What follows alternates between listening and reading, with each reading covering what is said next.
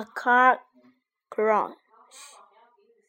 Is my car ready yet? I don't know, sir.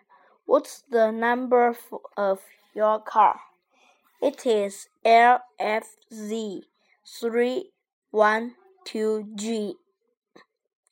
When did you bring it to us? I brought it here three days ago.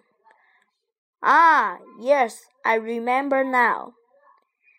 Have your mechanics finished yet?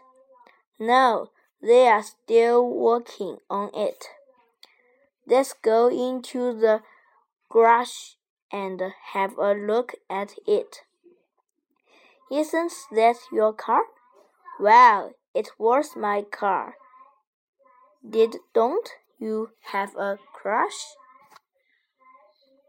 That's right. I drove it into a lamp poster.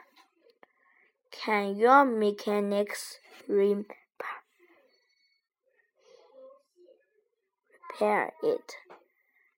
Well, there are they are trained to repair it, sir. But to tell you the truth, you need a new car.